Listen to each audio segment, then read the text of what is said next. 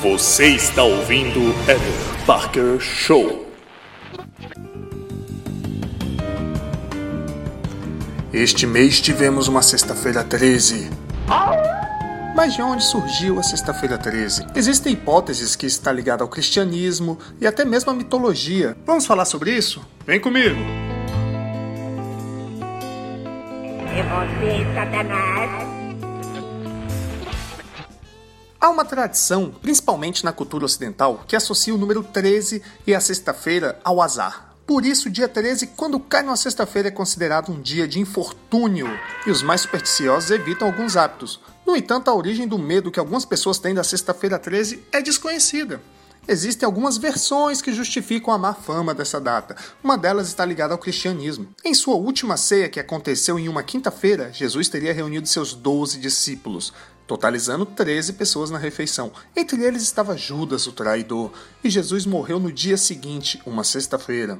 Faz sentido. A tradição cristã ainda une o fato de seu líder ter morrido em uma sexta-feira ao fato do livro de Apocalipse apontar o número 13 como a marca da besta, do anticristo.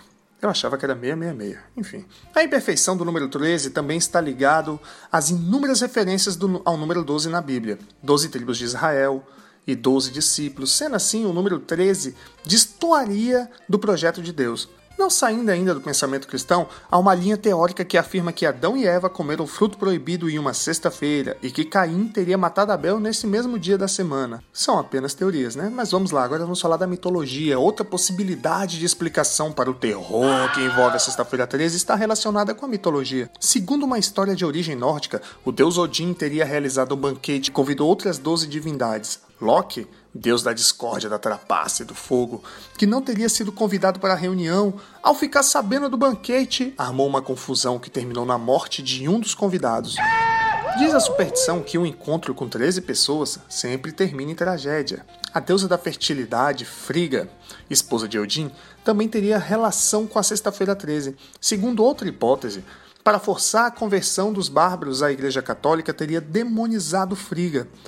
Segundo a lenda, ela, o demônio e as outras 11 bruxas saíam toda sexta-feira para rogar pragas contra a humanidade. Outra teoria. Agora vamos falar baseado na história. A origem da sexta-feira também tem explicações na história, mais especificamente na monarquia francesa. De acordo com a história, o rei Felipe IV sentiu seu poder ameaçado pela influência exercida pela igreja dentro de seu país. Na tentativa de contornar a situação, ele tentou filiar-se à prestigiada ordem religiosa dos Cavaleiros Templários, mas foi recusado. Com raiva, o rei teria ordenado a perseguição dos Templários em uma sexta-feira, 13 de outubro de 1307.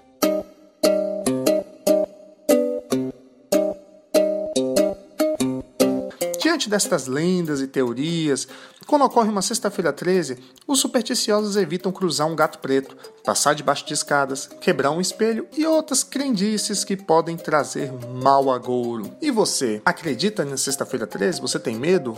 Você tem outra teoria? Mande para mim. É isso aí, galera. Espero que você tenha gostado deste Eder Parker Show. Um abraço, meus colegas. Tchau.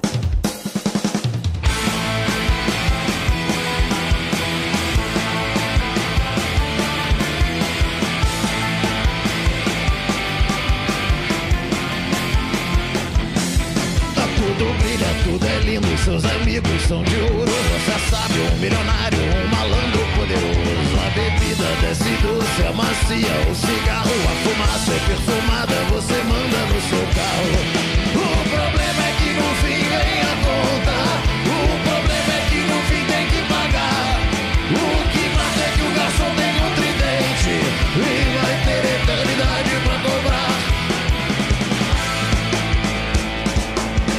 Todos riem da piada que não tem nenhuma graça. O mau gosto te define, esculpido em Carrara. Problemas são dos outros, só importa a sua vida. Os carnes, seu comparsa, falsidade é sua. O problema